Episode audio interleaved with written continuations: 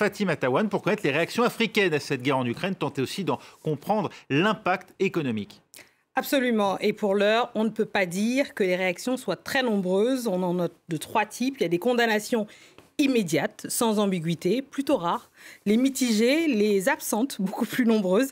Et dans les réactions immédiates, on retrouve le Kenya, membre non permanent du Conseil de sécurité, dont l'ambassadeur Martin Kimani avait marqué les esprits dès lundi soir par sa déclaration choc aux Nations Unies, qui avait fait un parallèle entre la situation en Ukraine et la colonisation en Afrique. On l'écoute. Le Kenya, comme la plupart des pays du continent, est né de la chute d'un empire. Nous n'avons pas décidé quelles seraient nos propres frontières. Elles ont été dessinées par les lointaines puissances coloniales de l'époque, sans égard pour nos anciennes nations. Mais à travers les frontières, nous parlons toujours des langues communes. Nous avons des liens culturels forts. Lors des indépendances, si nous avions choisi de bâtir des États en fonction des ethnies, des langues ou des religions, nous serions toujours empêtrés dans un bain de sang.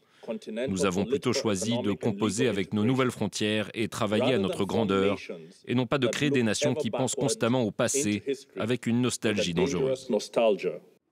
Et puis il y a les réactions un peu tardives, celle euh, de l'Union africaine par exemple, qui a exprimé vers 18h, à travers un communiqué, sa profonde préoccupation sur les conséquences mondiales d'un conflit et appelle au respect du droit international, service minimum, et un cessez-le-feu immédiat, et prône un dialogue diplomatique.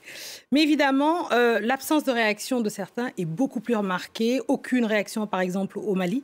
Euh, pour rappel, elle est ciblée par plusieurs sanctions. Hein, le Mali, depuis le deuxième coup d'État, je parle évidemment de la junte de l'année dernière. Donc la junte est un peu occupée avec une réaction, avec une réunion cet après-midi, me dit-on, avec la CDAO. On écoute euh, de son côté l'ancien Premier ministre malien, Moussa Mara, qui lui a réagi au micro d'Anne Fleur Lespion.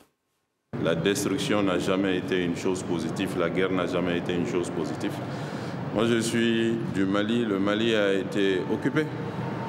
Et le Mali est victime aussi de temps en temps de tentations de séparatisme. Donc je ne peux pas ne pas être sensible euh, aux questions ukrainiennes.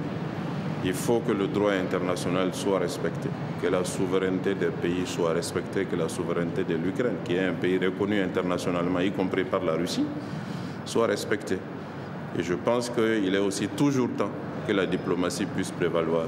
Donc demander à la Fédération de Russie, qui est un grand pays, de bien vouloir reconsidérer sa position et de continuer à privilégier la diplomatie Impact économique. Alors, il faut le dire clairement, la Russie n'est pas un très grand partenaire économique du continent africain. À peine 20 milliards de dollars par an, soit à titre de comparaison, la Chine, c'est 10 fois plus. Et le secteur de prédilection de la Russie, c'est l'armement. Mais depuis quelques années, on remarque une certaine diversification des intérêts russes sur le continent, notamment depuis 2014 et les sanctions occidentales suite à l'invasion de la Crimée. Aujourd'hui, elle exporte des céréales et des hydrocarbures. Et sa première zone d'influence sur le continent africain, c'est le Maghreb.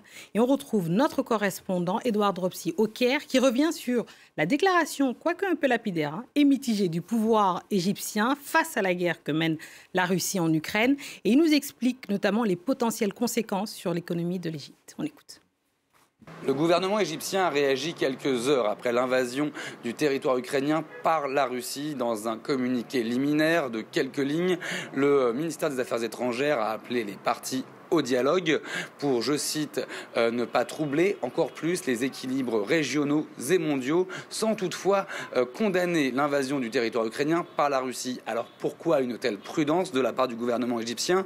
Eh bien, d'une part, les Égyptiens sont dépendants de l'aide financière américaine. Chaque année, 1,3 milliard de dollars est versé au gouvernement égyptien, dont de l'aide militaire, et c'est donc un partenaire à ne pas froisser.